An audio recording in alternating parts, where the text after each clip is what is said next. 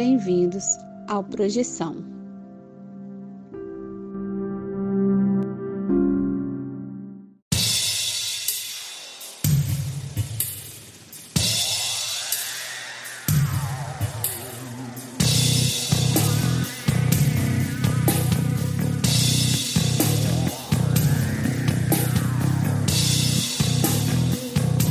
Você está escutando Projeção Podcast, a sua dose semanal de exploração psíquica interna através de sonhos lúcidos e projeções astrais.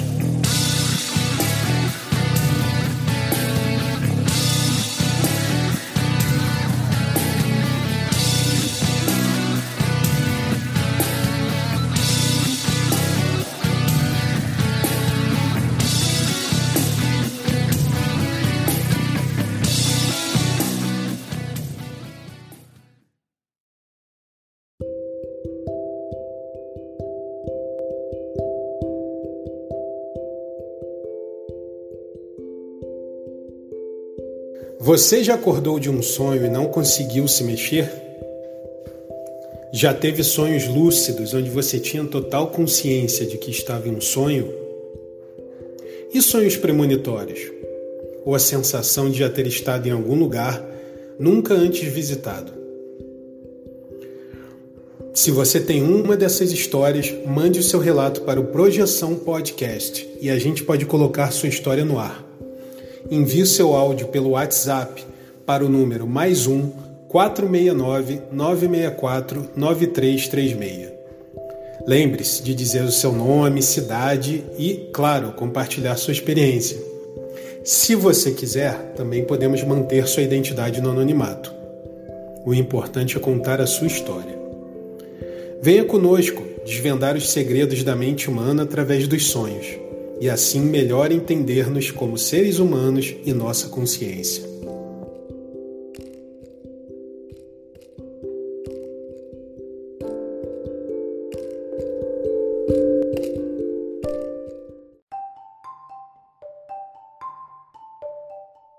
Alô, galera do bem! Bem-vindos a mais um episódio do Projeção Podcast e hoje, especialmente, com o nosso querido amigo Espiritinho saindo do corpo físico para curtir um filme com a gente.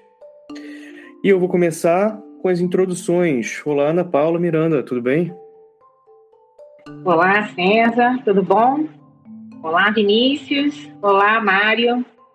Olá. E aí, galera? Mário Ana. Negrini com a gente aqui hoje. E aí, gente? Beleza, Vinícius.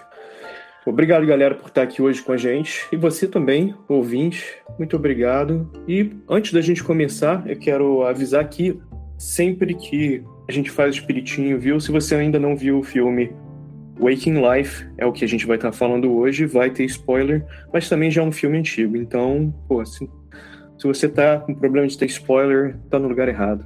Que aqui é o Espiritinho Viu. E você vai descobrir aqui se o sonho é um destino ou o destino é um sonho. Em um momento aí com as nossas discussões. E a gente vai começar aqui. Eu vou abrir para o Mário Negrini para falar um pouquinho sobre a ficha técnica do filme. E aí, galera, é um prazer estar aqui de novo. É...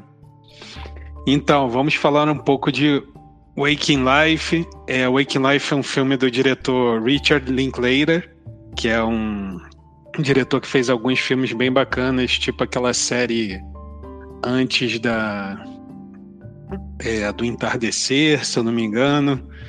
É, é uma série em que, que é um filme que se passa durante um só dia, né? E o Waking Life é, é, é dirigido por ele. Tem algumas. Assim, a gente. Como é um filme.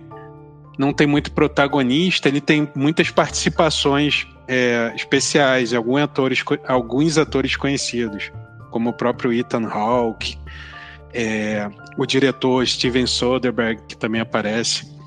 É um filme de 2001, tá? É um filme desse século. E é um filme que ele tem uma característica especial, porque ele é uma animação, mas ele foi filmado. Ele foi filmado com atores reais e depois utilizaram a técnica de rotoscopia, que é uma técnica, de animação em que se traça o desenho em cima de cada quadro do filme.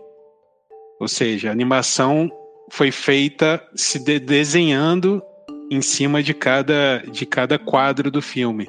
Então, é, foi um processo longo, como vocês podem imaginar, porque é um processo é muito, muito delicado, né? Então, o que a gente tem de informação é que as filmagens demoraram, foram bem rápidas, mas o processo de, de animação durou mais de um ano, tá?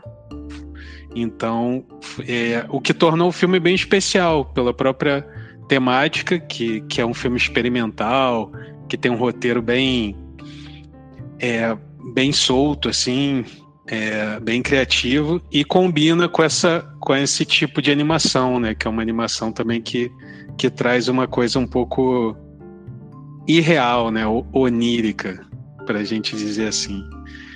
Então acho que que essas seriam as informações mais mais relevantes sobre o filme, né? Não, certamente. E eu ia aproveitar essa deixa para falar sobre o nosso podcast em si, razão pela qual o filme foi escolhido. Obviamente, como sempre, tem alguma coisa a ver com projeção, né? E nesse filme, o, o filme inteiro, o desdobrado filme, do início ao fim, são sonhos dentro de sonhos. E o cara pensa que acorda e tá em outro sonho, e quando você acha que ele acordou, ele tá em outro sonho. Que é uma coisa que acontece, né? Não só em sonhos lúcidos, mas em projeções também. Eu queria falar um pouquinho sobre logo no início do filme tem a, a cena lá criança, né, a criancinhas brincando de abre e fecha, né, para você ouvinte de repente se pegou isso na infância, aquele brinquedinho de papel que você faz tipo, parece até um origami, né? Você abre e fecha e cada lado tem um número e tal. E tem o garotinho né, brincando e a garotinha fazendo abre e fecha e sai com os números e tal. Com, durante a brincadeira sai a palavra sonho é destino. Sonho é um destino, né? Na verdade, não sai como uma pergunta, sai como uma afirmação. E é interessante, né? Muito a ver com o que a gente fala no nosso programa e tem alguns casos de pessoas que têm a ideia de sensação de déjà vu ou, ou premonição né, e tal. Já começa com essa questão aí. E logo pula para. Vou dar um pouquinho aqui um. Umas, umas primeiras cenas para a gente começar e vou abrir para debate. A gente vai assim de cena em cena, mais ou menos. Mas aberto ainda para qualquer comentário aqui na mesa. Cena na faculdade, né? Aula de filosofia tem muito disso. Aula de filosofia lá com o professor Robert Solomon, que é professor da Universidade do Texas em Austin. Aliás, para você que de repente não não está sabendo, o filme todo se passa em Austin, no Texas, e os, tem vários desses personagens que são professores de verdade da universidade, que tem muitas coisas interessantes, mas também problemáticas que eu posso falar sobre isso uh, da minha própria experiência, até estudando nesse na universidade do Texas, que é um sistema que foi o mesmo sistema da universidade que eu estudei em Dallas. Mas é o mesmo sistema, mesmo tá todo sobre o mesmo guarda-chuva, né? Aí o professor fala sobre existencialismo, não é a filosofia do desespero, e sim estando numa posição de tomar suas próprias decisões criativas, de criar sua própria existência, sua realidade, sua relação com ela. E isso é bem interessante, né? Gostaria de ver se alguém tem comentários, falar um pouquinho sobre isso. eu curti, eu curti. E, se não me engano, é esse professor dessa cena que continua falando: ah, vejo com admiração os pós-modernos, mas eu vejo que falta algo essencial da, da natureza humana. Nossa, e porque o que ele está levantando ali é a temática da escolha, que depois volta com outro personagem tratando da questão do livre-arbítrio, né? Então, acho que essa questão de escolha está atrelada fortemente com a questão de lucidez também. Está consciente, é, presente para fazer escolhas de momento a momento e definir a si próprio, né? Eu acho que é até um. Não, é o mesmo personagem, o mesmo professor que continua falando. Você só pode ser julgado pelas escolhas que você faz. Todos os, todos os diálogos, todos os monólogos filosóficos eu acho super impactante nesse filme. Sim, eu acho que tem muito disso, né? Principalmente a questão do livre-arbítrio é bem discutida e a relação da, de sonho e, e, e pós-vida tem, tem muito esse tema recorrente, né? Assim, algum outro comentário, talvez, uh, Ana Paula, que você tenha sobre essa parte, ou, ou essas discussões recorrentes de livre-arbítrio? eu achei interessante o cara lá do barquinho, que ele fala, nossas decisões são quem somos.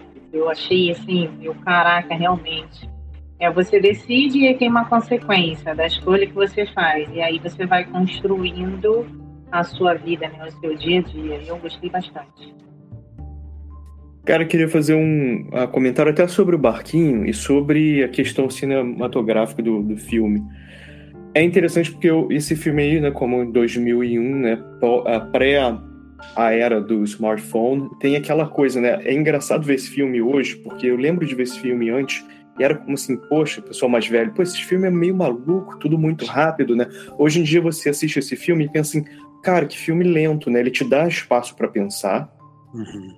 E assim, é uma, uma questão de perspectiva, né? Porque teoricamente já era um filme mais rápido. Só que também tem a questão da dos filtros, né? Parecem que você está assistindo um filme. Hoje em dia, pra gente, isso não é nada novo, né? Mas na época, assim, era muito diferente, né? Até a, a parte do, da animação, né? Que tem a questão da animação que parece que você está vendo um filme com filtros, né? Como num smartphone. E até na parte do barquinho, não é a parte que o, que o cara está dirigindo o carro com o barco e tem um patinho lá, e o pato tem uma hora começa a mexer a boca como ele. Você, cara, parece um filme feito com filtro no telefone, né?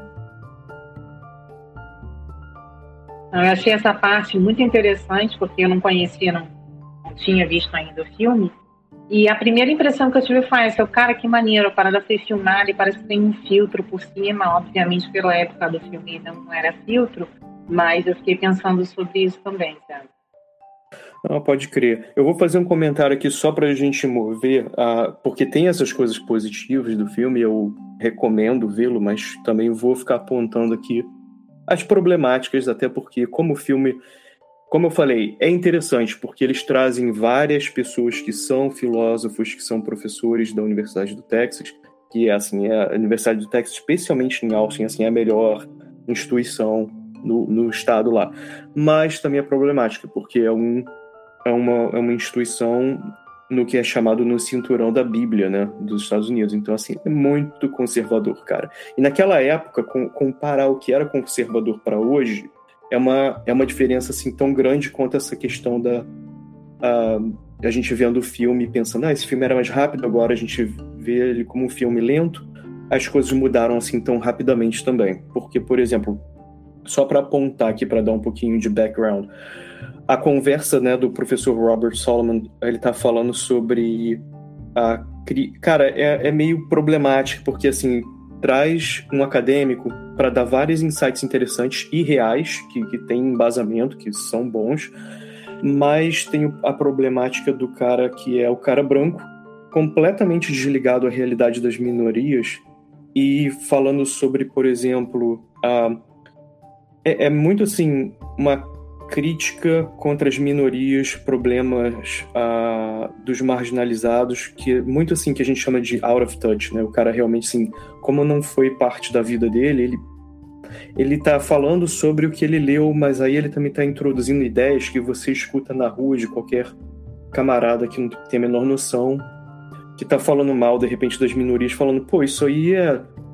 é sua culpa, sabe? Questão assim, a questão de culpa e de livre arbítrio, mas aí você também tem que é muito problemático porque passa o carro da polícia atrás, está falando sobre violência e está falando sobre atitudes, as suas, sim, as suas atitudes eu também concordo.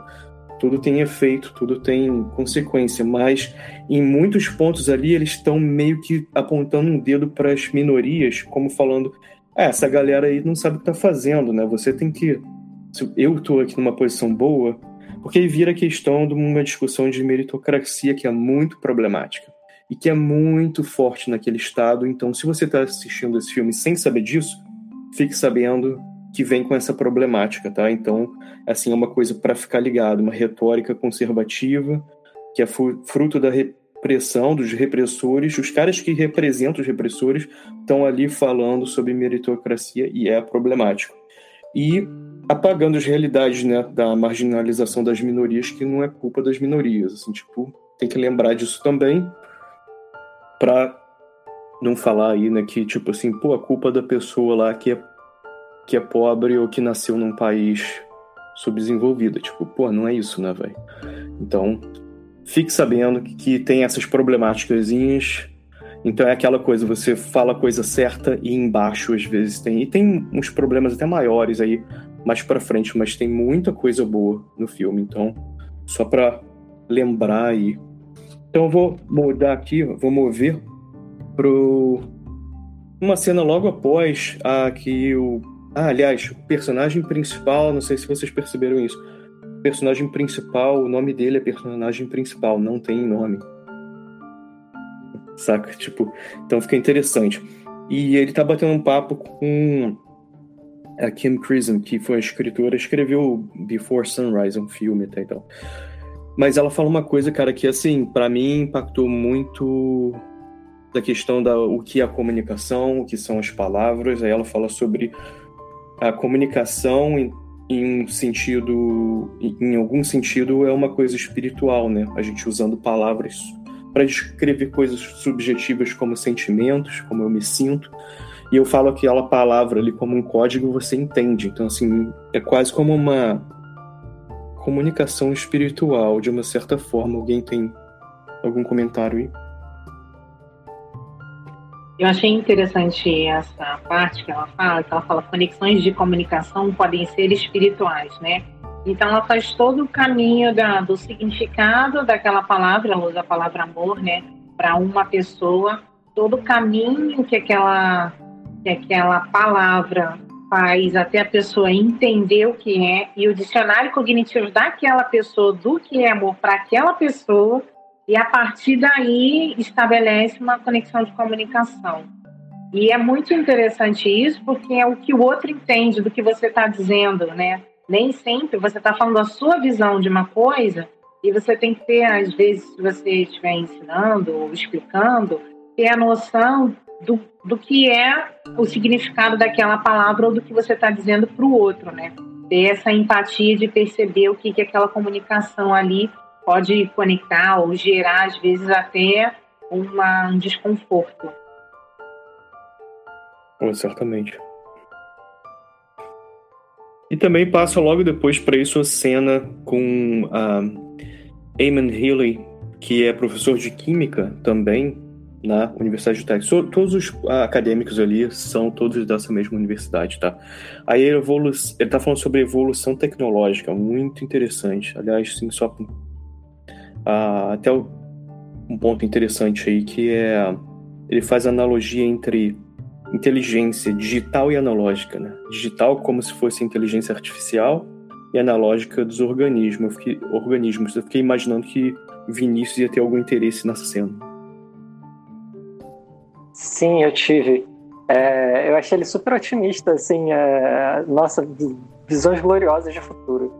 Que ele vai no monólogo dele falando, ah, é, até então a gente se transformou, a nossa espécie evoluiu por leis naturais, ele citou lá, né? competição e tal, né? Predação, paradas darwinianas, darwinistas. E aí ele fala, não, a partir de agora, quando a gente consegue criar o nosso mundo material, aí a gente consegue nos determinar pela nossa inteligência, pela nossa tecnologia, a gente vai passar a evoluir por outros critérios, critérios nossos, né? Eu achei isso muito interessante de você pensar como uh, a gente, sendo parte da natureza, a gente também consegue é, influenciar esse processo de evolução, de transformação, não só nosso, de outras espécies também. E ele fala, aí para a nova evolução, no futuro, já não serão os valores, já não serão os fatores de competição, predação, etc., darwinistas, né? Mas sim os, valores, grandes valores liberais ali que ele fala, liberdade, é, singularidade, individualidade, é, dentre algumas outras, né? Cooperação, sei lá, coisas assim. Eu penso, nossa, que otimista. Gostaria que fosse assim. Pô, certamente eu também tive a mesma impressão, porque assim, cara, que bom seria, né? Você vendo isso em 2001, imaginando lá o ano que as torres gêmeas caíram, né? O caos que ia virar até naquele próprio ano. Aí eu não me lembro se foi antes ou depois que saiu o filme. Mas já, já era um ano problemático, já era o berço de muita coisa pesada, né? Vamos assim, falar assim, que ia acontecer politicamente no mundo. Mas assim, a ideia que ele falou sobre essa ideia de evolução do assim por exemplo você tem um humano né e depois ele falou agora a ideia de um, a new human né? um neo humano que eu achei interessante nessa parte da discussão foi a, o neo humano tendo acesso a existências paralelas no ponto de vista dele, um indivíduo não restrito a tempo e espaço, a multiplicidade do indivíduo. E assim, enquanto eu estava ali assim assistindo, né, eu fiquei pensando na ideia de evolução. Enquanto a evolução acontece, não acontece assim tipo, pô, tem tem Neandertal, morre, aí agora tem outro tipo, não era assim, tanto que Neandertal era um outro tipo, né? Aí tinha o, o ser humano ali, tipo, tava um monte de tipos de seres humanos no mundo inteiro uh, ao mesmo tempo. E me fez pensar isso, né? Talvez uma possibilidade aí, uh, que é, como o Vinícius falou, talvez, talvez assim, meio positiva demais, mas assim, quem sabe? De repente existe essa possibilidade, né? Humanos estão por aí caminhando. Eu lembrei do, do livro do Valtteri, César, o Homo Deus. Ah, é? Não sei se vocês já leram o Homo Deus, que ele fala é, Assim, tem críticas ao livro, críticas ao realismo, mas beleza, o livro é interessante, é divertido ler e tal. É, ele é historiador, né, israelense. Ele vai falando sobre. É, tendo em vista avanços de genética, robótica e tal, e que a humanidade está virando. Ele fala de um pós-humano mesmo, por isso que me lembrou, né? Neo Human. É um pós-humano, um humano meio ciborgue, meio melhorado via engenharia genética, né? essa coisa toda que a gente já vê hoje já existe a tecnologia para isso. E aí ele fala: é, o que trouxe a gente até aqui foram os valores liberais, assim, de liberdade, igualdade, fraternidade, não sei o quê. Mas é, isso vai ser a morte desses valores, porque, obviamente, quem vai ter acesso a essa tecnologia não vai ser qualquer um. Então, as pessoas realmente não serão iguais. Se hoje em dia elas são, e a gente pensa que não são por puro preconceito, no futuro talvez elas realmente não sejam, porque a desigualdade econômica vai, vai favorecer uma desigualdade biológica. Então, assim, é, é, o, é o lado B da história aí. Exato, é, é, é, a problemática até da ideia da evolução da inteligência artificial, né? Então, assim, nada errado com a inteligência artificial, tá? Robôs que tomem conta do mundo e depois, não falei nada. Marro aí, grande abraço pra vocês. Te amo. Então, galera, uh, logo após essa brincadeira aqui, logo após essa cena, o personagem principal começa a flutuar, né? Aí ele olha pro relógio. Ah, então vou até deixar dessa deixa aí para Ana Paula fazer um comentário sobre essa questão de olhar pro relógio. Não, é o que eu achei interessante é que eu já tive algumas experiências desse tipo, onde eu achei que eu estava acordada, olhei para o lado e vi o relógio justamente distorcido, não conseguia entender que horas que horas eram, eu olhei assim, nossa, o relógio está quebrado, mas está diferente, está embaçado, não conseguia enxergar. E eu identifiquei, né? Eu falei, nossa, tanto uma hipnagogia, quando você às vezes está indo dormir, que você não sabe se já apagou, e na hipnopompia, né? Que é o momento que você está ali acordando, os dois momentos ali. Então, meio que é, um, é um, uma falsa chegada, né? Um falso despertar. Isso é interessante. Beleza. Só lembrando aqui, quem quiser pular aqui e falar alguma coisa, fica à vontade, por favor. Ok. Não, aproveitar aí que você abriu espaço para fazer um adendo contextual com o que veio antes. Que você falou falou do Texas e falou do ano do do ano do filme e das Torres Gêmeas e, e eu me lembrei aqui que o governador do Texas se eu não me engano, nessa época era o, o George Bush, não era? Cara, que veio acho presidente? Que, não, ele já era presidente, velho. Ele já era? Ele já era presidente. Ele foi depois. Ele foi reeleito, né? É, mas aí ele, ele já estava sendo reeleito uh, depois, ele foi reeleito, mas aí ele já era presidente, sim. Mas ele já era, ele já tinha sido governador, não? Do já, anteriormente, okay. no passado, sim, sim. É só porque me ocorreu isso quando você estava falando desse contexto todo do, do pensamento conservador e de uma época já meio estranha, assim. Pô, eu lembrei é... disso. Né?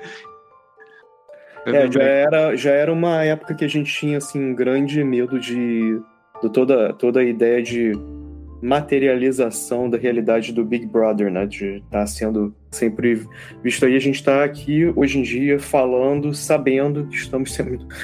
Tem toda a informação gravada, vista, câmera em toda parte, e tipo, essa é a nossa realidade. Mas antes a gente tinha o leve medo dessa possibilidade. Então, para dar um contexto muito bom, Mário, é, trazer esse, esse ponto. Aí, logo depois, tem a questão do o cara lá no Burning Man, né? o cara taca fogo nele mesmo, o camarada que fala o homem que é o caos, né? Na verdade, o homem precisa do caos. Que tem esses altos e baixos no filme, né? Alguém quer fazer um comentário sobre essa parte ou essas questões de altos e baixos de a ideia positiva e o total contrário disso? Então, primeiro, essa cena dele, dele se incendiando, eu não sei se é uma referência direta, né? Aquele monge vietnamita, deve ser, né? Aham. Virou até é álbum sim, do Rage é Against the Machine. Aham. Tá, imaginei. E assim. Não que a gente esteja condenado, a opinião minha, sobre o monólogo do cara lá, do Kamikaze lá. É, não que a gente esteja condenado a isso, mas que a gente vê muito isso, a gente vê, né? A gente tem, tem gozo do mal, assim, nas desgraças do mundo é muito curioso da natureza humana, né? Talvez o nosso lado chimpanzé, que ainda não sabe direcionar a agressividade dele, a libido dele para algo mais construtivo e goza com a destruição pura e simples, porque tudo parece tão incoerente e escroto que você quer ver o ciclo pegar fogo, você quer virar o Coringa. É, eu entendo de onde vem. Eu acho que a gente não está condenado a isso, mas eu entendo. É, tem muito Coringa por aí se divertindo, né? Dando as gargalhadas aí e votando errado. Então, isso aqui, que eu ia fazer até um comentário sobre isso, também concordo ah, completamente, sem dar a decisão final pro ouvinte para agora viver nessa realidade. Mas isso aí já puxa pra cena que tá o Jesse e a Celine, que são dos, dos poucos, alguns. Ah, personagens que tem nome no filme, uh, que é um casal batendo papo na cama. Eu vou, eu vou nem entrar em, em detalhes, eu vou aqui abrir para ver se alguém tem um comentário, que essa parte é interessante. Eles estão falando sobre sonhos ali. Me disseram que aquela cena, não sei se aquela cena em si, mas esse casal é do daquela trilogia, né? Do, do Thor the Sunrise. Né? Beleza. Cara, uns questionamentos interessantes acerca de reencarnação, né? E acerca de consciência coletiva e tal. Aquela parada do, do experimento que. Eu não lembro se foi o homem ou se foi a mulher que citaram, citou, é, a respeito daquele experimento com as palavras cruzadas e tal. E liberaram as palavras cruzadas para o pessoal fazer. E aí depois liberaram o resultado para o pessoal fora do experimento e aí depois fizeram um experimento de novo com pessoas que ainda não tinham realizado e a taxa de acerto foi maior, né? Isso realmente aconteceu. Eu não sei se foi pelo Rupert Sheldrake ou por outra pessoa associada, um biólogo da Grã-Bretanha e tal.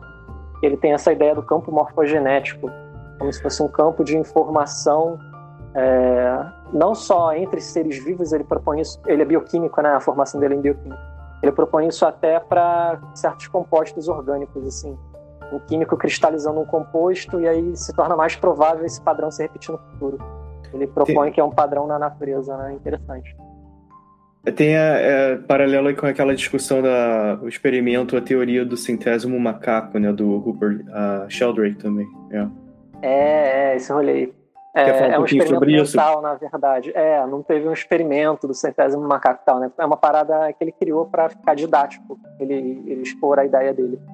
É, para quem não, não tá ligado, é aquela. É uma alegoria em que ele fala sobre é, duas ilhas, se eu não me engano, com alguns macacos da mesma espécie.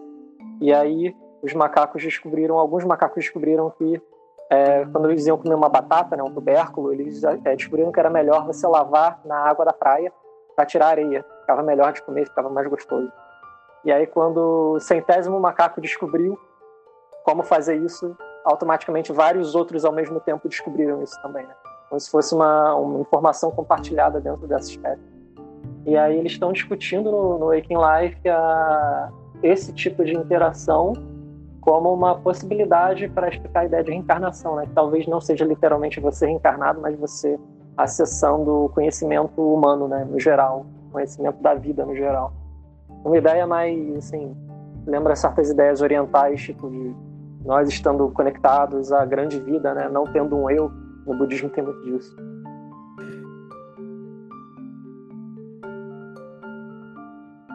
Você está mutado, César. Obrigado. Hoje é o dia do mutado. A gente pode fazer aqui o bloco do mutado aqui no próximo carnaval. Seguinte, isso aí me trouxe também a ideia, eu fiquei pensando muito sobre a vários exemplos que tem na história, nem na ciência, mas aquele exemplo do, Charles uh, Darwin quando estava escrevendo sobre evolução, né? E Alfred Wallace, que era o outro cientista que escreveu ao mesmo tempo, e eles até trocaram ideia, né? Trocaram cartas e tal, porque eles estavam escrevendo sobre a mesma coisa, assim, e aconteceu isso várias vezes na, na história, né? Tipo, e acontece o tempo inteiro com coisas mais mundanas também, então é interessante. E nessa conversa também que tem uh, Jesse e Celina, né? O Jesse foi o, o cara que, que trouxe a ideia do, essa ideia de sobre isso e também ah, começaram a falar sobre de 6 a 12 minutos, eu acho que foi a Celine, não posso estar errado. 6 a 12 minutos em um sonho pode ser sua vida inteira, né? Ah, eu não sei se vocês já tiveram isso, mas vocês, eu já tive sonho que o, o sonho era se parecia tão longo de você acordar depois e pensar que foi uma vida inteira. Sim, sonho com início, fim, início, meio e fim, como se fosse uma vida inteira depois de nascimento à morte. Ah, vamos chamar isso como um exercício mental, mas é uma questão interessante porque é uma coisa também. Assim, eu não fui a única pessoa que tive esse sonho. Isso aí é uma coisa que tá aí no inconsciente. Vamos chamar isso também né, do inconsciente coletivo, talvez, ou do consciente coletivo. E aí a Celine termina com essa. Ah, pô, frase que foi muito boa, né? Reencarnação é uma interpretação poética do consciente coletivo. Eu achei isso aí foda. Então, mais uma, mais uma estrelinha pro filme para te convencer a assistir, se você não assistiu. Algum outro comentário sobre essa cena específica? É, tem uma coisa interessante que eles falam ali, da, da eu já participei de algumas discussões, da quantidade de espiritinhos que reencarnam, né? Chega um momento quando é. você analisa a história da evolução que não a conta não fecha, está nascendo muito mais gente do que poderia reencarnar e aí ficam essas discussões filosóficas sobre a gente estaria exportando espiritinhas para poder nascerem aqui, né? Então é, são outras são outras discussões, mas que é levantado ali justamente na questão da quantidade de, de, de pessoas e como é que seria de fato esse esquema aí de reencarnação. Cara, que bom, Ana Paula. Obrigado por trazer esse ponto, porque eu também pensei, enquanto escutando nesse ponto específico, é aquela questão, pô, mas a gente se limita muito, né? Porque até numa ideia de, de vida após a morte, a galera se bitola nos lances. Assim, quem disse que só espírito desse planeta, né? Mas tudo bem. Assim, é, é muita falta. É, muita falta de imaginação imaginar que são só humanos, mas assim, tá, né? Pode ser. Vamos, então vamos pensar assim, se fosse tão limitado, por exemplo, a discussão também de vidas passadas eu acho também muito interessante, porque traz outra discussão, talvez aí até biológica, né? Assim, a, no exercício mental, tá? A questão de você ter ah, o cara faz, uh, por exemplo, as pessoas que fazem regressão sempre. Primeiro que isso é meu caô, não é assim que funciona, não, mas tá. Que a pessoa, ah, sempre foi Napoleão, sempre foi Carlos Magno. Vou te falar que não é. Eu faço regressão e normalmente a pessoa é, um, é uma outra pessoa do nada andando no meio do mato ou em algum lugar. Não é bem assim que funciona até o exercício da, da regressão. Então, isso é papo furado. Não é exatamente assim. Agora, Digamos que fosse, tá? Digamos que fosse, todo mundo fala assim, poxa, eu fui um rei. Todo mundo quer ser rei, né? Então abre várias discussões. Vou, vou abrir talvez duas. Uma, e se. Vamos voltar ao que a Ana Paula falou agora há pouco. Se fosse assim, a população do mundo tem crescido, né? Até onde a gente sabe. Até o, o, o uh, fossil record, né? Os fósseis e tal, os estudos que a gente tem, e também de DNA, assim, a, a, a informação diz que a população cresceu muito, né? Exponencialmente. Tá, tudo bem. Então, será que essas memórias, e a gente vai sair da questão da espiritualidade agora, e se essas memórias fossem gravadas no DNA, e quando alguém fala assim, pô, eu fui o rei tal, aí várias pessoas falam porque de repente to todas essas pessoas vêm de uma linhagem que aquele DNA traz essa memória, assim, só uma ideia. Não tô dizendo que é isso. Netinho, você tem alguma coisa para falar?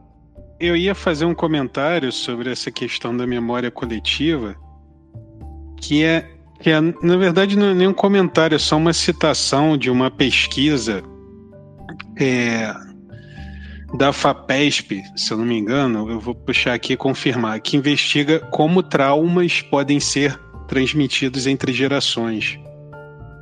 Então, é um estudo apoiado pela FAPESP pelo, pelos National National Institutes of Health dos Estados Unidos, que é conduzido por pesquisadores da Columbia University e da Escola Paulista de Medicina da, U, da Unifesp.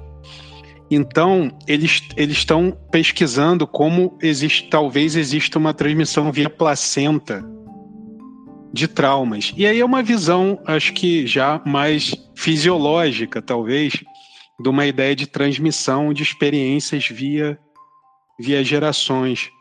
Mas é mas eu acho muito interessante também, porque olha um trecho, ela fala, ó, de alguma forma, substâncias pró-inflamatórias e o cortisol produzidos durante a gravidez de mulheres que sofreram traumas na infância ativa ou silencia genes ligados a problemas de saúde mental, como depressão, déficit de atenção e outros. Então ela vai, vai falando, é, vai falando traçando formas de transmissão desses, dessas memórias. Aqui no caso, tô falando de trauma. Não, não necessariamente só trauma, sabe? Mas eu acho que a gente ainda vai vai como cruzando caminhos possíveis de diferentes paradigmas para falar sobre essa mesma coisa, sobre essa mesma memória coletiva, um conhecimento que ultrapassa gerações, assim, aquela coisa da saudade de um lugar que eu nunca tive, sabe? Isso tá, acho que tá em, tá em todo mundo de alguma forma. Pode crer. Não, com certeza. E também, uh, tem, como você falou, com, com tantos paralelos, tem a questão do consciente, da ideia do consciente coletivo ser como uma grande internet no universo, né? Também você tá lendo ondas mentais, talvez, enquanto você está dormindo de outras pessoas, e no filme tem essa ideia recorrente que vem e vai de várias formas, né? Não sei se alguém quer fazer um, um comentário pra gente para a próxima cena aí. Falou de boa. Então, aí entra outro filósofo, filósofo americano, David Sousa, que é também professor da Universidade do Texas em Austin. E vou te falar também, uh, ah, para também dar mais contexto, gente, a cidade de Austin é, é legal pra caramba, é problemática e tal, uh, mas hoje em dia é uma mudou muito até daquela época para cá. É uma hoje em dia a economia lá é muito tem muito a ver com a tech companies, né, companhias de internet e tal. Ah, e é uma cidade que historicamente assim tem é bem conhecida por causa de arte e, e, e música e tal. Então é o tipo do lugar que é legal para dar um rolê à noite e tal. Então tem muitas coisas interessantes de, de arte e, e, e, tem essa universidade grande lá e tal, né? E também é a, é a capital também do Texas. Então, assim, você imagina que tem muita coisa interessante rolando lá. Falando sobre esse David Sousa, o filósofo americano, falando sobre um, livre-arbítrio, né? A gente falou um pouquinho sobre isso aí, mas ele volta nessa discussão. Alguém quer falar um pouquinho mais sobre livre-arbítrio? Para mim é uma das discussões que mais pegou das primeiras vezes que eu assisti o filme, alguns anos atrás, né? Era uma coisa que eu pensava bastante. E quando eu ainda assumia esse paradigma, não lembro se ele usa explicitamente o termo fisicalismo, né? É, o, é esse paradigma é, que vem do, da ideia newtoniana barra cartesiana de que o mundo material é feito de bloquinhos de matéria quantificáveis e que é, rola um determinismo porque você consegue ter uma equação matemática que diz como cada coisa vai se comportar, então não tem espaço nenhum para liberdade, nem para ação, nem para escolha, nem para nada. É, eu gostei muito como ele traçou o paralelo entre essa visão, pelo menos no, na questão ética, né, no aspecto ético, ele traçou um paralelo entre essa visão da ciência positivista, né, do século XVIII para frente, com a visão, tele, a visão teológica, que é assim, ah, tudo acontece porque Deus quis, então assim, tem um grande plano divino, então também não sobra espaço para a liberdade. Eu acho engraçado como rola esse paralelo entre é, essa visão desse, desse estilo de se fazer ciência com uma visão teológica. Eu acho muitíssimo curioso, já pensei bastante sobre, mas eu não vou devagar muito aqui sobre isso, porque é, é horas e horas de conversa. Ah, de boa. E, cara, aí, logo dessa parte, super interessante, que é uma das mais interessantes também, do meu ponto de vista, desse filme. Ah, se alguém quiser ainda fazer um comentário, pode, falar por cima de mim, não tem problema, mas eu vou comentar sobre o grande problemão do filme, para mim, ah, que eu já comentei várias vezes antes, vou trazer de volta, que é o Alex Jones. Que naquela época ainda era assim, ah, aquele probleminha ali pequeno, mas que foram regando, foi ficando maior, virou um problemão. Que é o cara passando com um carro de megafone, que é o radialista de extrema direita. Se é de extrema direita, a gente já não precisa discutir muito, né? Tem que tomar porrada. Pode só deixar de ser babaca. E é o cara que é, é o cara do Infowars, se você não sabe, é, o, é um dos caras assim que vamos dizer que começou grande dos, um dos grandes problemas aí com teoria de conspiração, fake news, que foi um cara que é até interessante, cara, assistir esse, esse filme agora, porque as coisas que ele fala, esse é o problema dessa galera. E esse é o problema desse filme também, na parte negativa, tá? Eles vão te colocar várias coisas que fazem sentido e eles vão te virar, te virar a tua atenção enquanto eles estão vão estar tá colocando ideias ali, por exemplo, essas ideias conservativas e tal. Porque se você assiste a cena do Alex Jones, ele quase, ele quase me convence até hoje, porque ele tá falando sobre liberdade, ele tá falando ah, que os, a, a dualidade política nos Estados Unidos é problemática, que são dois, dois lados de uma moeda só. E ele tá falando assim: ah, eu quero ser liberdade, nós temos que ser humanos. E você fala assim: ah, é, também, pode crer, tô aí, né? Só que aí, na verdade, esse cara, depois você vai fast forward, né? Bota aí a, a fita pra, pra, pra frente, você vai descobrir que é o cara que. Cara, é um dos malucos mais conservadores da parada. Então, tipo assim, que papo é esse, sabe? Que é a galera que vai falar. Ele, ele se auto-intitula, né? Paleoconservador. que porra é essa? É, que porra é essa? Desculpa a palavra aí, que normalmente nesse show a gente não. No, nesse podcast a gente não usa a linguagem assim, mas aqui é o Espiritinho Viu, pra, se você não sabia. Ele defende um estilo de vida neandertal. Exato, Neandertal conservador. Eu não, não sei nem como colocar essas duas coisas juntas, cara. Você, é, como é que é? Você come, ah, come nozes, mas vai à igreja? Não sei. É, come não tem, carne e nozes. É tipo, é, é tipo isso, eu só, politicamente. Eu só, ouvi, é, eu só ouvi falar de palio até agora como essa dieta palio, né? Véi, sabe o que é ridículo dessa dieta palio? Vou te falar aqui. Se você é brasileiro, que nós somos, nós os quatro aqui, o ouvinte provavelmente, a não ser que esteja aprendendo português, parabéns, legal pra caramba que você tá escutando isso aqui. Que eu até conheço alguns. Então, seguinte. Cara, essa parada da dieta palio é. Posso te falar? É basicamente o que o brasileiro come. Por que, que você acha que as pessoas brancas americanas estão chamando isso de paleo? São filhos ah, da puta. Pra dizer cara. que é primitivo. Pra dizer que é primitivo. São os filhos da puta, cara. Porque arroz com feijão, salada e carne é comida, cara. Para quem cresceu comendo comida em lata e hambúrguer, cara, vai chamar que comida mais natural é primitiva é porque é filha da puta ou porque é burro. Mas dieta palho é isso, César? É. Pra mim era comer só carne, muita carne, tipo, tem esse Não, velho, se você. É. Sim, sim, tem isso, mas se você for num restaurante uh, especializado em, em palio, velho, é, é, arroz com feijão, com... porque assim, não é a normalidade da comida da galera que cresceu, digamos, aí nos últimos, okay. sabe? Então, tipo, que é assim, para mim, assim, pô, legal que o pessoal vai comer aquilo, mas meu problema com isso podia chamar de qualquer coisa. Por que, que vai colocar uma ideia de que isso é uma coisa retrógrada, você tem que voltar às raízes? É o problema daquele filme, lembra que eu falei? A galera no México tá fazendo, tá usando o, a substância lá, se regride, né, até o... Ah, é do Altered State, sim. Exato. Então, tipo, porque, cara, é muito problemático quando você vai ver é muito problemático. Então. Posso, galera... posso, já que você tá usando linguagem um pouco chula, eu posso dar uma zoada também? Claro, vai lá. Mexe o louco. Ah, então dieta, dieta palio é de quem não chega aos 10 anos de idade e pertence diabético, né? Tá bom. é isso aí. Cara, é. É muito doido. Pô, mas só eu, eu posso ser um pouquinho advogado do diabo? Ah, vai lá. Com, com, filme. Eu acho que é, é bom, eu acho que é bom. Aham. Assim, eu não conheço. Eu sei que o Alex Jones é tipo o Olavo de Carvalho americano. Cara, eu Mas... quase cuspi a água que eu tava bebendo aqui. Mas não é? É. Não, mas assim, eu não sei como é que era muito antes, né? Na época do filme, tipo, 20 anos atrás.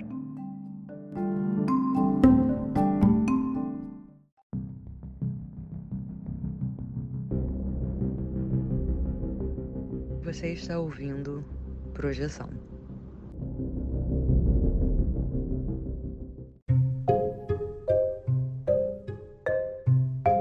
E é interessante ver como a alt-right, essa direita alternativa, a nova direita, eles pegam um discurso e, se você olhar com pouca atenção, parece um discurso é, crítico, né? Tipo, ah, desconfia da autoridade, pela liberdade, por não sei o quê.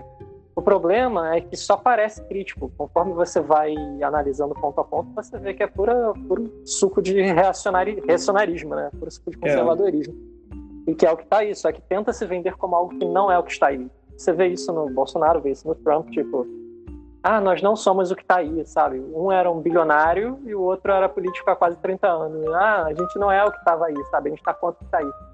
Mas eles não são, mas eles têm esse discurso. Eu acho que a extrema-direita se aproveita desse discurso, é isso que eu vi no Alex Jones no Waking Life. Né? Ele usando esse discurso que é muito difícil de você, se você tem senso crítico, você é, discordar frontalmente dele. O diabo está nos detalhes. Matou a pau porque eu ia falar isso. Ele se chama palio, ele se auto-intitula paleoconservador e libertário. E a galera que era libertária era a galera aqui americana que virava assim, não sou nem do, do, dos, do partido liberal nem do conservador. Nós somos libertários, né? Então, tipo, é, pô, nós somos diferentes, pô, não, não ao capitalismo, isso, isso, assim, ó. Só que essa galera, eles são os filhotes, depois quando eles foram tirar a máscara, na verdade, eles são os, su, su, os caras que dão suporte ao Trump hoje em dia. Então, tipo, era a galera neonazista, sabe? É a galera a racista. É, isso aí é o problema. Tu um lixo ignorante, cara. E tudo baseado. Cara, a galera se baseia em umas coisas uh, que, assim, em, naqueles. Sabe aqueles. Tem um estudo de QI, eu já mencionei isso uma vez. Estudo de QI que, assim, é tão horrível, porque, assim, tipo Imagina assim, se eu quero provar uma coisa, eu, eu colocar os números que eu quiser só provar alguma coisa. Então, assim, são os estudos mais furados, que são, obviamente, você lê. Você não precisa ser muito inteligente, mas se você é acadêmico, você vai ler e vai entender. Obviamente, isso aqui não pode ser aceito, e não é aceito academicamente, mas os caras sempre. Academicamente, tá, tá difícil hoje. E eles, uh, eles utilizam tudo isso para embasar as ideias deles. E, cara, tipo assim, para uma galera que teve uma educação ruim, que é a, a normalidade do povo americano, que, né, tipo, é, no mundo, cara, né? Pô, educação pública não é legal no mundo inteiro, vamos, vamos ser claros aí. E quem conseguiu ter uma educação pública legal, cara, parabéns, porque. E, e tem muita gente boa, inteligente que procurou e tal, leu e conseguiu.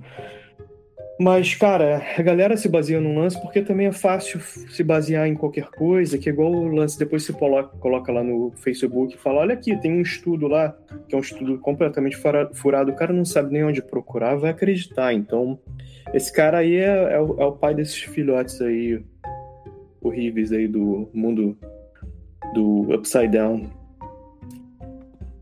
Tudo de cabeça para baixo. Então, se alguém quiser colocar mais fogo lenha na fogueira aqui, tacar gasolina, por favor. Tá o fogo pegando aí. É isso, né? Os caras são. É, é, é, eu acho que o problema de, é, dessa questão do deles se venderem como anti-establishment, que é o que é a grande coisa dessa dessa alt-right, dessa nova direita aí, é que eles cooptam gente que não tá, não sabe exatamente, não não está muito dentro de um espectro. A pessoa sem estar tá sentindo alguma necessidade de ir contra o sistema, porque a gente tem, né? O sistema tem uma porrada de problema. Então, às vezes, quando você vê muita coisa complicada, tem termos econômicos, você não entende muito bem, aparece alguém dizendo que é contra tudo isso que está aí, você vai atrás, né? Você não, mas assim, muita gente que talvez não esteja não se diga de, necessariamente de direita ou de esquerda, né? Esse que é o grande, acho que o, a grande sacada também deles, né? Que... Ah, tá aí o MBL como exemplo, né? Exatamente. Vou, vou me calo aqui. De... Daqui para frente vai ser, vou, vamos focar no filme, tá? Desculpa aí, galera. Não, mas é interessante isso, porque dá uma maquiada na narrativa, no contexto, para conseguir manipular e conseguir mais pessoas ali para fazer parte do grupo e a pessoa às vezes não está muito interessada, está interessada em fazer parte de algo, uh, encontrou um grupo que acolhe ele do jeito que ele é, ele não tem muito senso crítico e vai na onda ali, naquela narrativa que ele achou legal, mas nem entendeu o fundamento do negócio. É, é boa. Eu, eu, é até bom falar isso, por exemplo, tudo. Olha, tudo com senso crítico, né? A gente vai repetir isso aqui até, até perder a voz.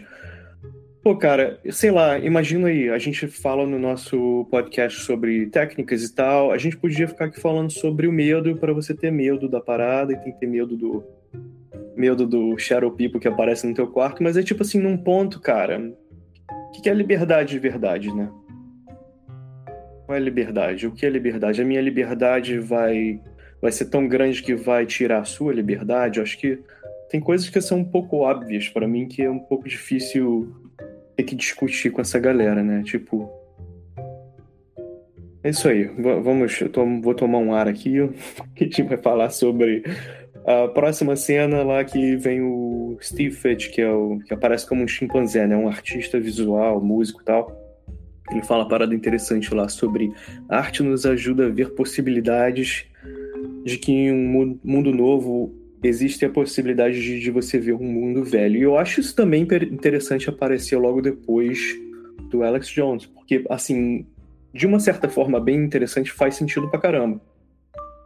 Mas, assim, talvez faça sentido vendo isso hoje. Talvez, talvez se você voltar maior tempo atrás, sabe, sem saber o que ia acontecer com aquilo, né? Que o que jogaram contra o ventilador espalhou em toda parte, você ia ver de uma forma diferente. De repente o diretor foi, foi mais visionário sobre isso que eu tô achando.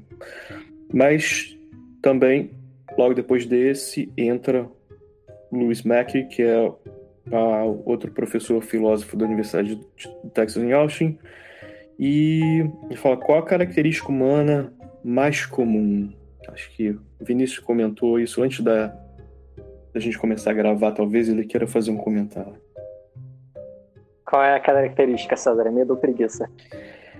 Cara, medo ou preguiça, né? Aí é que tá. Eu acho que é o seguinte: eu acho que ele faz essa pergunta nesse filme, com essa discussão que a gente está tendo aqui, eu acho que é muito pertinente. Daí que esse filme é bom ver hoje com esses olhos e entender esse ponto de vista.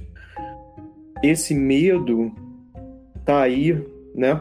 Esse medo e a preguiça, assim, você tá com medo de mudar ou você tá com preguiça de mudar, né? Só que aí você, você vê que tudo isso que eu tô falando aqui antes tem a ver com como que o medo está sendo utilizado, e sempre foi, sendo utilizado para desviar a tua atenção para não mudar. Né? Ele fala, pô, os caras lá na, na Grécia Antiga eram tão civilizados quanto a gente, tão avançados quanto a gente.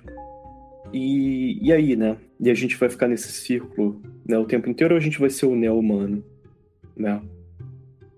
Fica aí para é você. Eu, às vezes ouço alguém, algumas pessoas comentar que o nosso a nossa política é grega, o nosso direito é romano e assim é isso. A gente avançou em tecnologia, mas em questão de é, organização social, enquanto é, o que a gente entende por humanidade a gente não avançou tanto. E ele fala a distância entre Platão e Nietzsche de um ser humano médio é maior do que o intervalo entre um ser humano médio e um chimpanzé. Eu, caraca.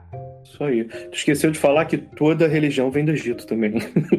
É, toda religião vem do Egito, né? É, zoeira aqui. Então, a...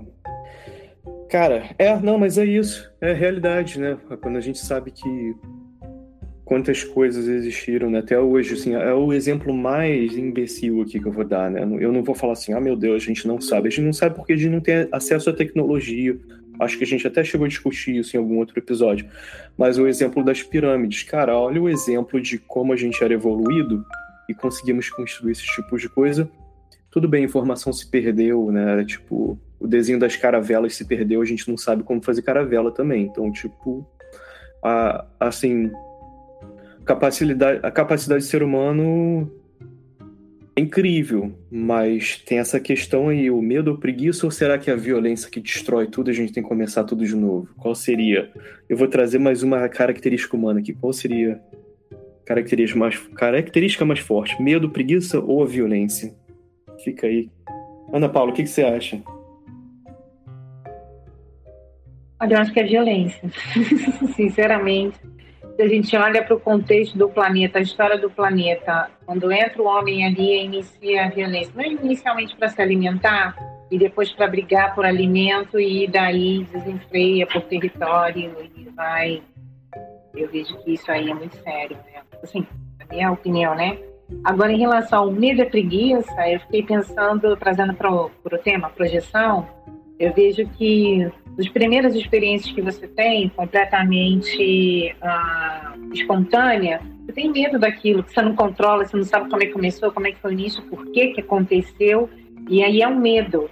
E aí quando você descobre, olha, tem umas formas, algumas técnicas que você pode estudar e tal, aí às vezes dá a preguiça da própria pessoa de estudar e investir naquilo. Você tem que investir muito. Não é um dia, dois dias, uma semana tentando se projetar você assim, ah, não, isso aqui deixa para lá. Então, eu vejo na projeção o medo e a preguiça trazendo essas duas características do momento que você tem uma experiência que é investigar e a preguiça de quando você descobre que ó, dá trabalho, tem que investir para caramba para você ter aí alguma evolução nas suas experiências. Cara, tão, tão isso, né, que a preguiça vem de tanto quanto o medo, medo, né? Porque tudo que a gente tem muita coisa de tecnologia que é uma resposta à nossa própria preguiça, né? Para poder facilitar a nossa vida. Já você já ah, não quer fazer. Algum, coment... Algum outro comentário também, Mário? É, não, eu acho, eu acho que o medo precede a própria, a própria violência. Pelo fato de que, na maioria das vezes, a violência não deixa de ser uma reação ao próprio medo, né? Sim. Então acho que o medo é muito, ele é muito forte assim na essência humana, assim. Ele é tanto um motor para o recuo, para paralisação, quanto motor para para andar para frente. Eu não quero usar a palavra avanço porque eu acho meio problemática, mas o medo como motor de, de mudança também. Do tipo, você é aquela coisa, tá com medo, vai com medo mas você também pode ficar paralisado pelo medo, né? Então acho que um pouco disso, assim. Também não acho que o medo é o único motor de nada, não, pelo contrário. Mas acho que ele pode ser muitas vezes. Medo da perda, o medo de. Sei lá, o medo da morte mesmo, né? Desconhecido, Também. né? No caso Desconhecido, é. do tema do nosso podcast, o grande razão pela qual muitas coisas são tabu é por causa do medo, né? Às vezes é o medo do desconhecido uma coisa simples, medo do desconhecido do ponto de vista, né? Por exemplo, o cara que pensa diferente, eu vou ter medo dele porque eu não entendo aquilo. Então, tipo. Mas aí, para quem tá achando que a preguiça não é forte, preguiça é tão forte que em japonês tem uma palavra que é mandukusai. Que é, sabe quando você tá deitado em casa assim e pensa assim, pô, eu queria comer um biscoito, mas vou ter que ir lá no mercado e tá chovendo. Eu tô aqui deitado, tá muito bom, não quero sair daqui. Eles têm uma palavra específica para isso, é mandukusai, para quem não sabe. Haja preguiça, né? Tem até os detalhes da, da preguiçinha aí. E, pô, cara, depois logo disso tem uma cena muito interessante, que é muito doida também, uma, aquela conversa no bar, né? Que, ah, o, o cara tá contando histórias falando sobre violência e medo, medo do outro, né? Medo do cara lá. E aquela, cara, é tão. Aquela, aquele papo é tão texano, é o tipo de coisa mais comum que você vai ouvir num, num papo num bar, naquele estado. Principalmente a galera conservadora lá, que é a galera da igreja que, que se amarra em, em, em arma, em rifle AR-15, que é muito, muito louco, né? Paz, Jesus Cristo e tiroteio. Pô, é muito doido. Vai fazer sentido assim pra galera que tá achando isso normal, tipo, tente ler mesmo a Bíblia, que eu acho que você vai ver que não é muito esse papo, não. Assim, se você tá só ouvindo o que estão te falando, fique preocupado, que provavelmente não é, não é verdade. Mas aí, aí tem a palavra o cara dá um tiro no barman, o barman dá um tiro nele, fala, porque ele acaba de falar, né? População armada, população armada é a melhor arma contra a tirania. E é muito doido, né? Que os caras estão criando a tirania ali neles mesmos, estão se matando. E assim, a tirania do outro cara, de repente dando um tiro num cara que talvez o, a questão da conversa no, uh, no bar era o seguinte: o cara tá contando a história que ele tava no posto de gasolina, ele viu um cara roubando uns pneus, aí ele pega. Aí o cara fala, ei, para de fazer isso. O cara vem correndo com uma faca. O cara puxa a arma e dá uns tiros no peito do cara, né? E tu fica assim, cara, o lance da violência, né? Porque muitas vezes, assim, eu escuto essa história e fico pensando, será que isso não é um problema? Que muitas vezes é essa coisa que é uh, ignorada, né, na, na, em geral. Às vezes uma pessoa tá, tá fazendo alguma coisa, talvez por um problema mental, tá tendo um episódio mental ali, a resposta da galera é pegar e dar um tiro, né? É tipo. Pô, não tinha outra possibilidade, né? Com tanta tecnologia, tudo que a gente tem hoje em dia, a gente tem policial andando por aí com arma, que assim, a resposta para te proteger é acabar com a vida da outra pessoa, assim, assim, tipo, não tem um meio termo, né? Ou ou foda-se, problema é teu, ou a gente dá um tiro e mata um. Então, tipo, pô, será que é isso que a gente quer como seres evoluídos, né? Essa nossa resposta, tipo, de extremos. Não tem nada entre uma coisa e outra. Assim, um, é problemático, né? É problemático. Problemático porque tem a questão de. Tudo bem, eu entendo completamente a ideia de querer se defender e eu não tô aqui fazendo apologia a você só tomar porrada, né, e não, não revidar. Não é isso. A questão é é só pensar um, por um momento sobre essa questão de, pô, é essa a única resposta que a gente tem, é essa realidade que a gente vive, né? E algum comentário que seja mais positivo que esse. Se alguém lembra, existe alguma razão plausível pro pro cara atirar no barman? Não, aí é que tá, é violência pela violência. Porque eles estão falando ali como, obrigado por é. fazer isso, Mário. Porque ele fala assim, o barman fala, pô, isso aí, ele ainda tá dando.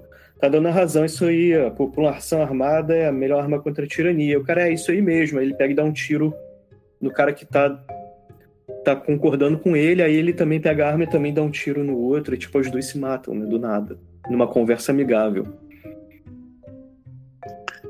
parece uma piada, né? Meio estranha, porque e que depois os caras. Enfim, nos Estados Unidos tem essa, essa referência piada The Guy Who Enters. Me ajuda com isso, César. Um cara que entrou num bar. Né? Sim, né? é, é, o cara. É, muita piada começa assim, toda piada logo, começa isso. um pouquinho depois, o cineasta lá, quando tá na cena do, do. que tem um teórico de cinema falando, ele, ele, ele se refere a isso. Ele fala sobre é. piadas, sobre um cara que entrou no bar. Vou te dar um então, exemplo. Então, fiquei pensando aqui. como isso vai. Se você fosse contar uma piada. Se você fosse contar uma piada aqui, a gente estivesse numa reunião e falar assim. Então, eu tenho. Tá, tá lá no bar, entra o Valdo Vieira e o Alex Jones. Aí, tipo assim, já, você já sabe que é uma piada, assim, já sabe que é um setup ali que não faz sentido, vai fazer sentido com a conversa. É, é, aquela, é como se fosse a nossa. Ah, tinha um padre, um rabino e um. Português, um brasileiro. é. Isso aí. Clássica, pode crer. E aqui tem, agora, coisas muito legais desse filme, tá? Eu acho que eu reclamei pra caramba. Vocês podem mandar o cala boca aí quando quiserem. Porque partes muito legais desse filme. Eu não vou nem, eu não vou nem dar. Eu só vou deixar, deixa aí, as técnicas que são ensinadas sobre projeção astral que são indicadas aí no filme. Quem quer falar sobre isso? Você tá falando do workshopzinho, né? Sim. Pô, adoro essa cena. É, eu categorizaria mais como sonho lúcido, né? Porque ele fala claramente assim de personagem de sonho, personagem onírico. Às vezes fica no ar assim, nossa, de onde eu tô recebendo essas coisas, sabe? Você pensando em projeção, ou sei lá, alguma outra explicação mais transcendente. Os personagens têm de sonho lúcido, né? Então, o próprio protagonista sem nome fala da questão do relógio, que vocês já comentaram e aí ele está falando de reality checks, né, checagens de realidade, que é essa prática o pessoal dos sonhos lúcidos é, fala muito, né, de você durante o dia, para criar o hábito de fazer isso durante os seus sonhos, você se perguntar se você está sonhando acordado. E aí uma das coisas que você pode fazer é tentar ler alguma coisa, olhar a hora e ver se alguma coisa estranha acontece. E é comum você não conseguir ler de forma coerente, né? Ou se você consegue, quando você vira a cara e olha de novo, tá diferente o texto. Ou os números no relógio, né? E aí, é, no final, uh, um outro personagem que tá lá instruindo o cara, um especialista em sonhos lúcidos, ele fala sobre uh, o interruptor da luz, que também é um bem, bem utilizado, né? E tem alguns outros. Ele fala sobre a especialidade do sonho lúcido, eu acho muito maneiro. O que é interessante dessa parte é entender que os detalhes eles fazem a diferença numa projeção. Em um momento você, você não vai lembrar de todas essas, vamos dizer assim, de todos esses detalhes do workshop, mas você pode lembrar do interruptor, você pode lembrar de ler, você pode lembrar pelo menos de uma dessas características que é interessante. E o que você vai fazer depois disso? Porque ali o menino ele foi no interruptor, só tinha on on, nem ficava off, né? e ele via que não movimentava a luz ali, e aí? E aí, o que está acontecendo? Então, eu estou sonhando, e aí, a partir disso, geram outras reflexões que podem mudar a narrativa do que você está vivenciando, você pode voltar para o corpo, mas é importante você ficar atento aos detalhes, porque são os detalhes que vão te trazer a lucidez, do tipo, estou num lugar que era igualzinho ao meu quarto, mas tinha um negócio que era bem diferente ou então, nossa, eu sonhei com você, mas não era você. Eu, fisicamente não era você, mas eu sabia que quando eu estava conversando era você. Então são esses detalhezinhos que você, ué, mas como é que você sabia que era eu que não, que não era eu?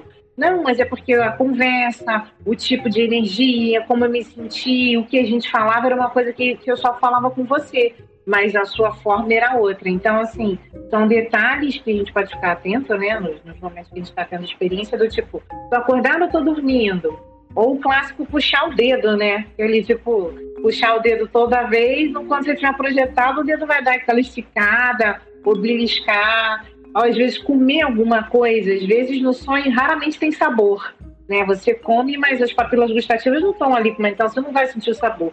Vai ser, às vezes, a memória residual do que você acha que é aquilo que você está comendo. Mas se você está comendo uma coisa nova que você nunca viu para experimentar mesmo, aí você não vai ter ideia mesmo do que é aquilo. Mas eu vejo por aí. Ah, não, pode crer. Essa, essa parada aí o Mário até fez, né? Enquanto você estava falando na Paula de se beliscar. Belisque-me, para ver se eu estou dormindo, se estou sonhando, né? Que é a parada clássica que a galera gosta de usar. Eu achei interessante também que ele deu essas técnicas mais simples, deu o toque de. Uh, o cara que era especialista falando, eu tenho andado por aí procurando sonhadores e, né, tipo, dando uma direção para eles, que eu achei muito legal, tipo, quase um, um amparador de uma certa forma ali, né?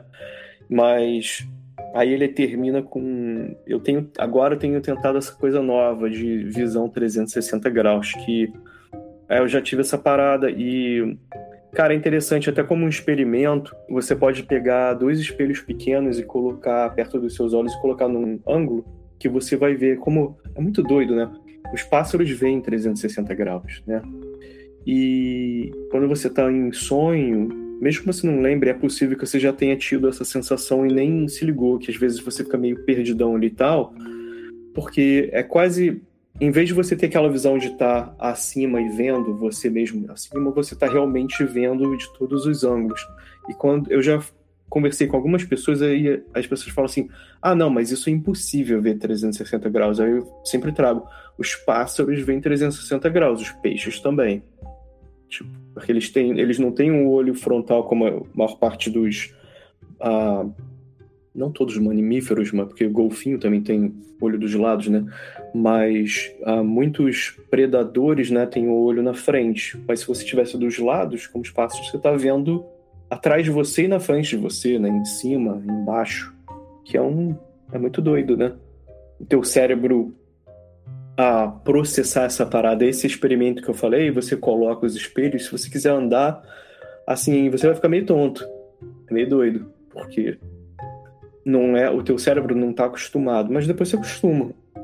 E eu, é eu fico aí a dica para fazer esse exercício com os espelhinhos e depois tentar fazer isso na, na projeção.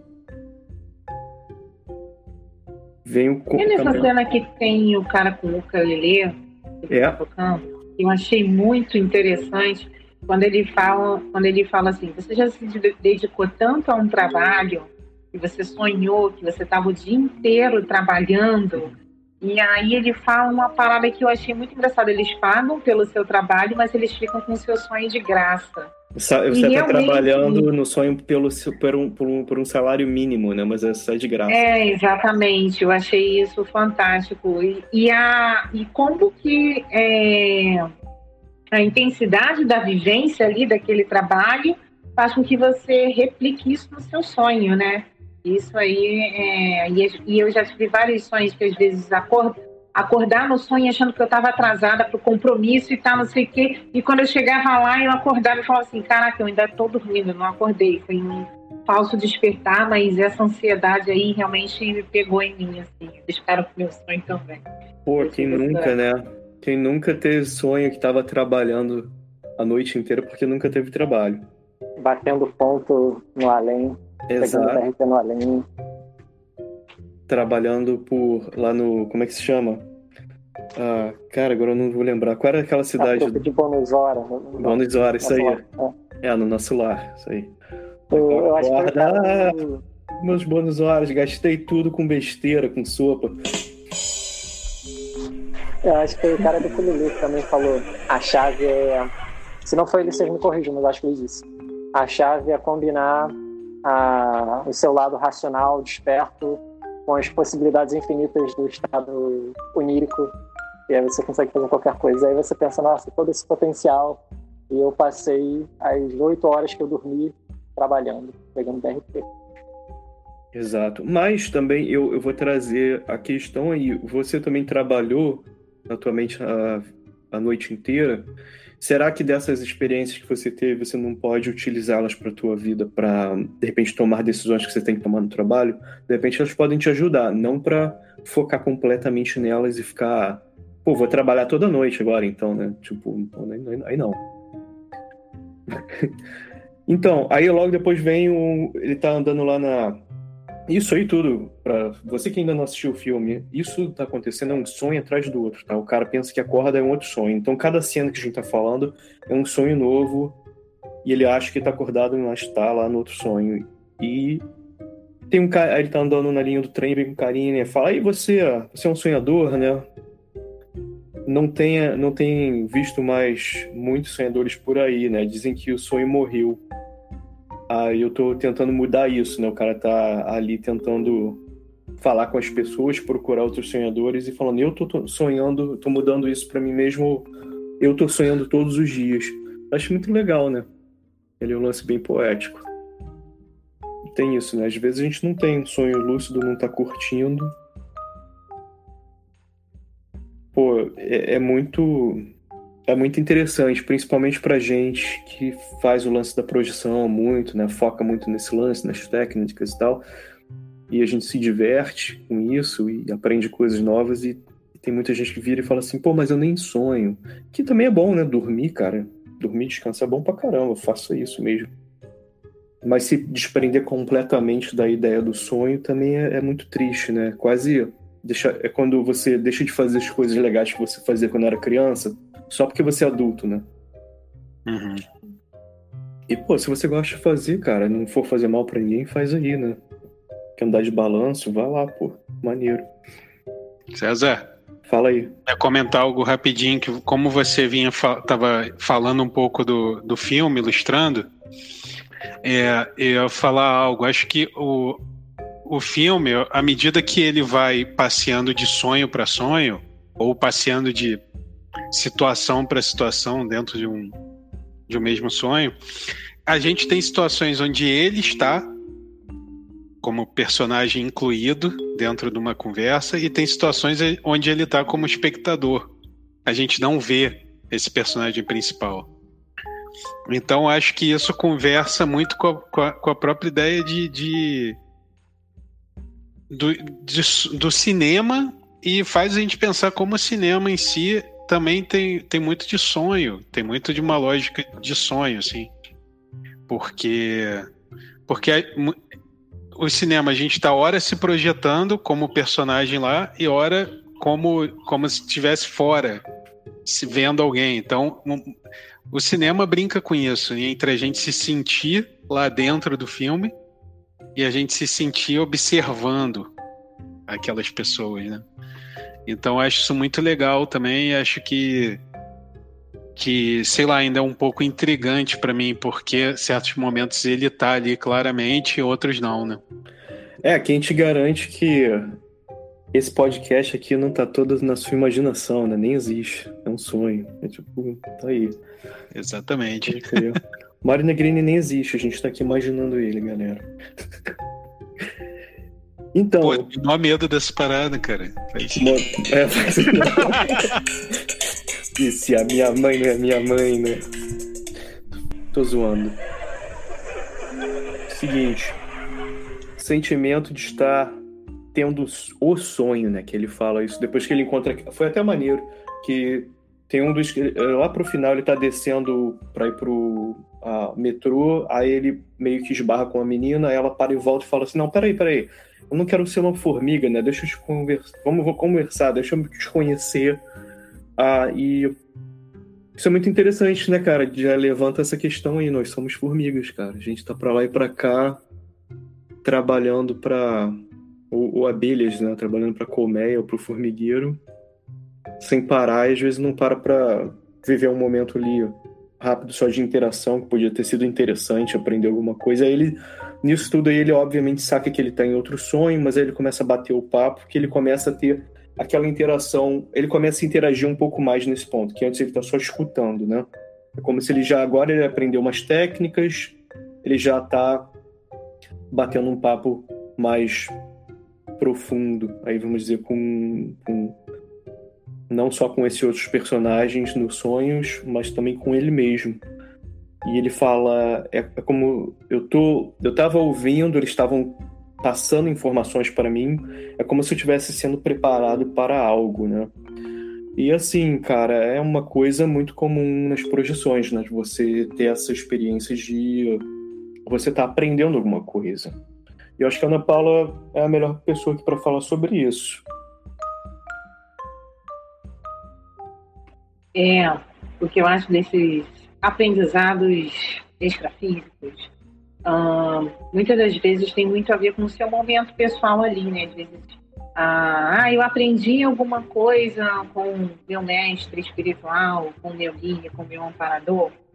Ah, nunca é uma coisa aleatória que, olha, eu vou te contar um segredo, vou te contar um mistério. Normalmente tem muito a ver com as coisas que você está vivenciando ou que você já percebeu e gostaria de uh, entender os motivos, né, ter uma compreensão maior daquilo, ou porque você ainda não entendeu e precisa ter acesso a um ponto de vista diferente do seu para poder refletir melhor sobre aquilo e levantar aquela questão como algo importante.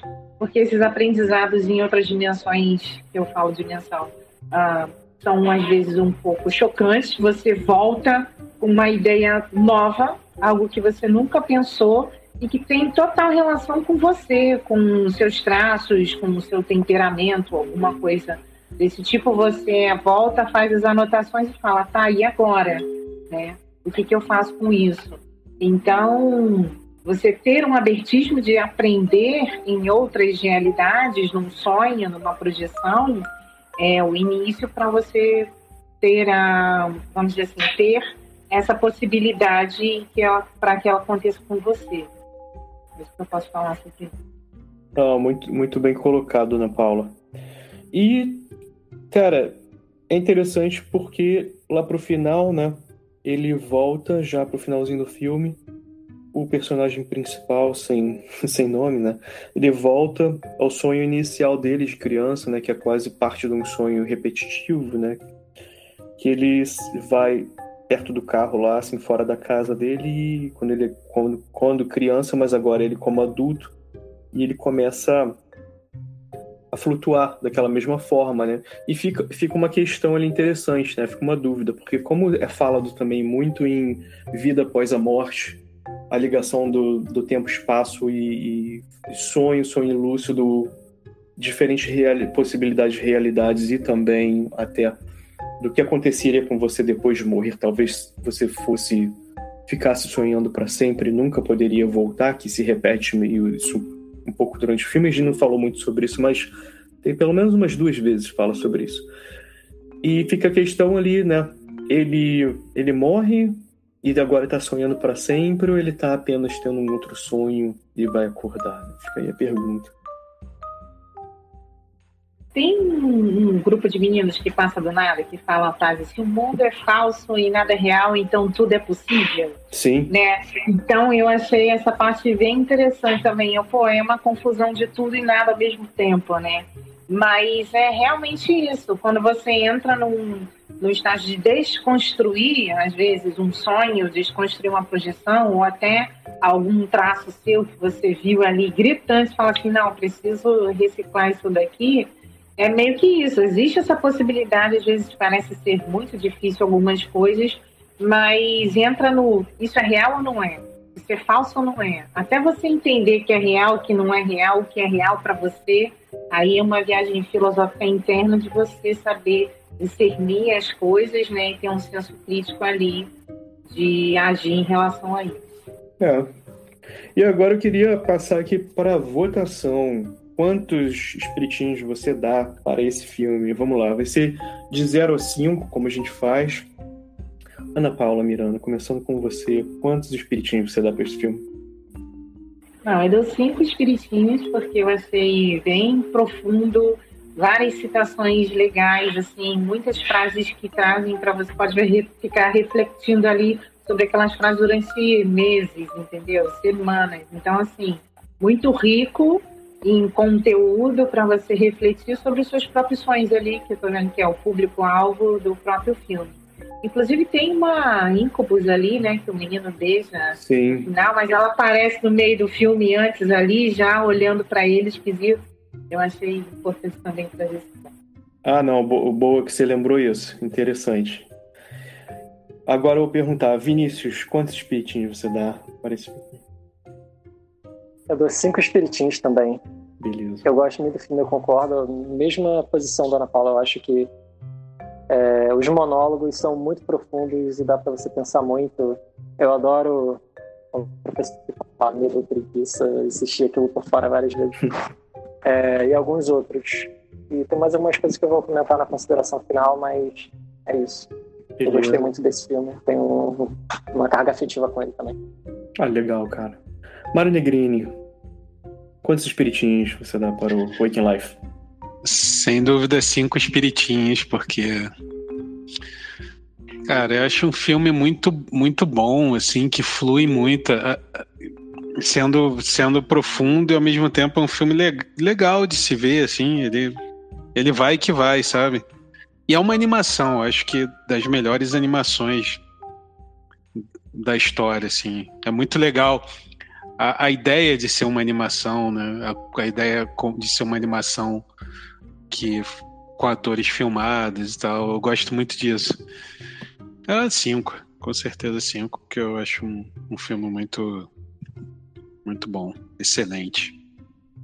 Beleza, e eu, cara, eu vou dar quatro, só, só por causa das questões que você tem que ter cuidado. E assim, eu daria cinco pela arte do filme, eu daria cinco por várias coisas interessantes. a única razão pela qual eu dou quatro é porque eu acho que filme ah, você tem que levar em consideração a mensagem tem que ser muito clara. Porque as pessoas. Assim, cara, as pessoas estão ocupadas, não tem muito tempo para parar, analisar. E às vezes eu acho que tem que fazer simples para a pessoa entender, porque senão fica complexo, as pessoas podem aprender o que não deviam ter aprendido, depois ficam falando besteira por aí. Então eu dou 4. Mas só. Eu quase dou 4,5, mas eu vou dar 4 só por causa disso. E é isso aí, ficamos com 4,75 espiritinhos. 4 espiritinhos, ponto 75 espiritinhos. Você imagina o que, que é isso num espiritinho, né? Eu não tenho certeza. Muito subjetivo. Mas, considerações finais. Ana Paula Miranda, que tá ali rindo. Não, isso que você falou me lembrou um personagem do filme do Harry Potter, o Nick, quase sem cabeça. Tipo, ele põe uma guilhotina, só tem uma parte vira um chapeuzinho ali. Cara, o filme, ele. Eu gostei muito do filme. Uh, ele traz muitas frases que você pode refletir sobre elas, né? Uh, inclusive as, as críticas políticas, eu concordo com você nesse aspecto aí, César. Mas em relação ao filme, eu acho que é um filme que vale você ver mais de uma vez, anotando coisas, anotando frases. E dependendo do seu momento, né, de como está ali você na sua descoberta com os espiritinhos saindo do corpo, os sonhos lúcidos e tal, e pode te ajudar pelas citações que tem ali, né, e te instigar também a aprofundar nas pesquisas. Sem medo, sem preguiça. Pô, isso aí. Mário Negrini, considerações finais.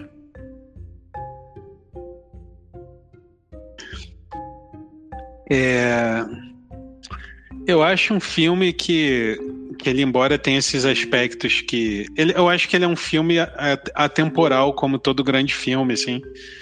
É, eu acho que até você, César, me ajudou a ver alguns pontos que talvez tenham envelhecido mal, que era algo que eu, eu não, não me lembrava, por exemplo. Eu, eu sei quem era o.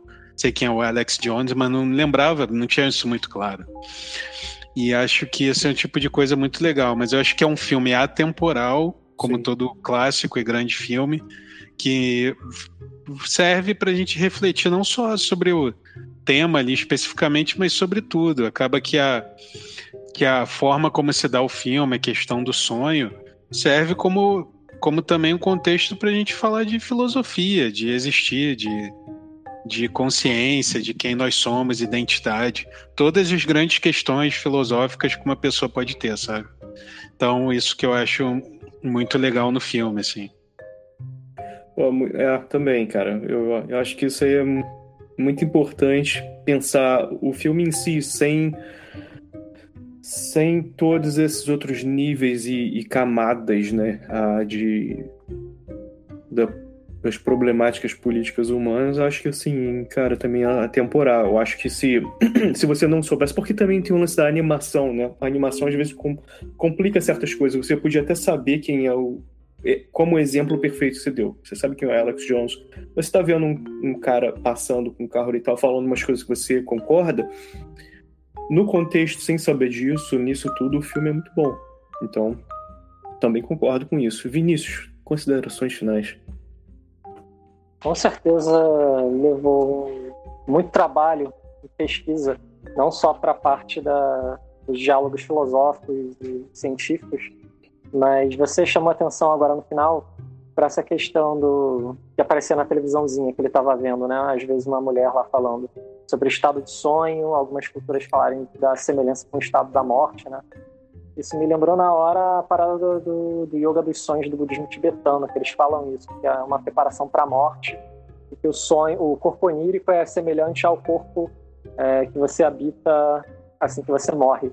E treinar ficar lúcido no sonho é um treino para ficar lúcido na hora que você morre eu pensei, caramba, ele, eu acho que eles citam até os toltecas, né? Nossa, uma pesquisa uhum. nesse lado antropológico do sonho rica também. Assim, achei ótimo e uma das minhas cenas favoritas, é, mais perto do final também. Duas das minhas cenas favoritas que a gente não comentou, assim, eu queria trazer rapidinho. Uma é ele andando na rua, tipo, num estacionamento, chega um cara e fala, ah, você ainda não foi apresentado para si mesmo. Sim isso que você está vendo é uma representação mental, mas isso não é você, você ainda não sabe quem é você. Eu, cara, mil coisas que dá para pensar e comentar a respeito disso, mas eu vou só citar a cena mesmo. E outra que é uma das últimas cenas, que é o diálogo lá com o cara jogando fliperama. Ele fala da história lá do Philip K. Dick. Nossa. Então, assim, fantástico para mim. Não, muito bom. Até porque é aquela coisa, né?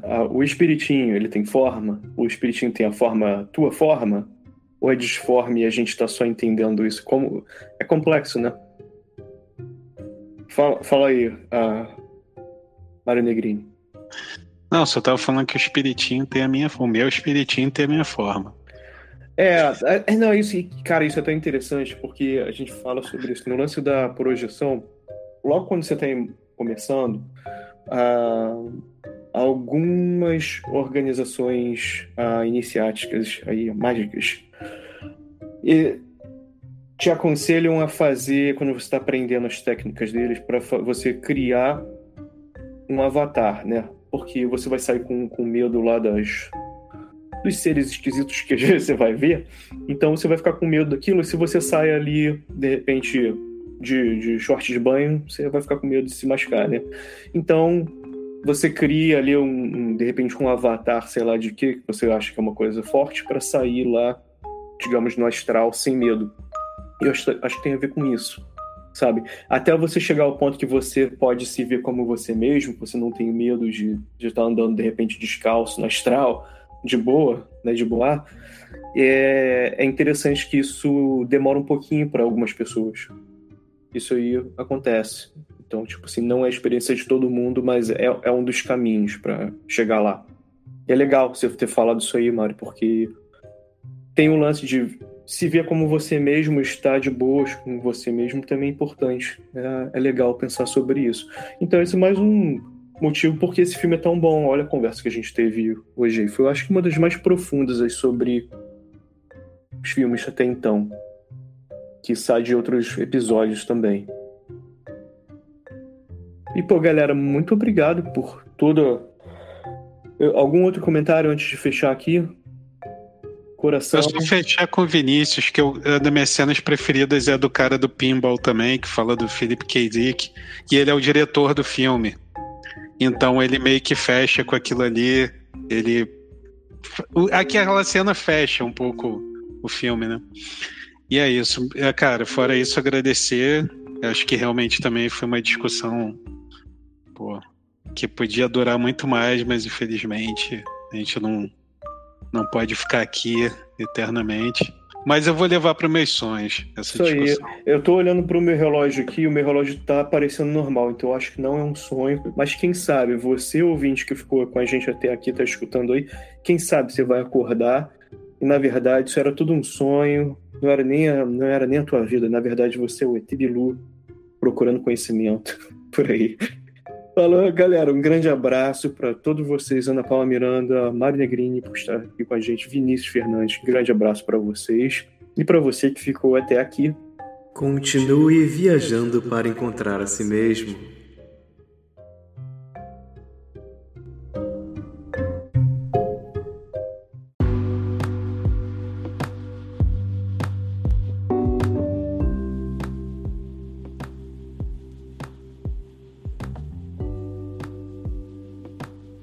E obrigado por escutar o Projeção.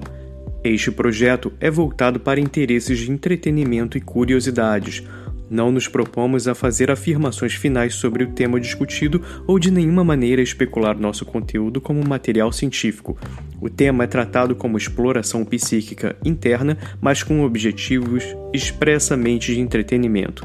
Se você quiser apoiar esse projeto, compartilhe o nosso canal com seus amigos, pois isto já nos ajuda muito e agradecimentos especiais para Priscila Ferreira, Mariana De Paula e Mário Negrini pelas vinhetas sensacionais. Obrigado a todos.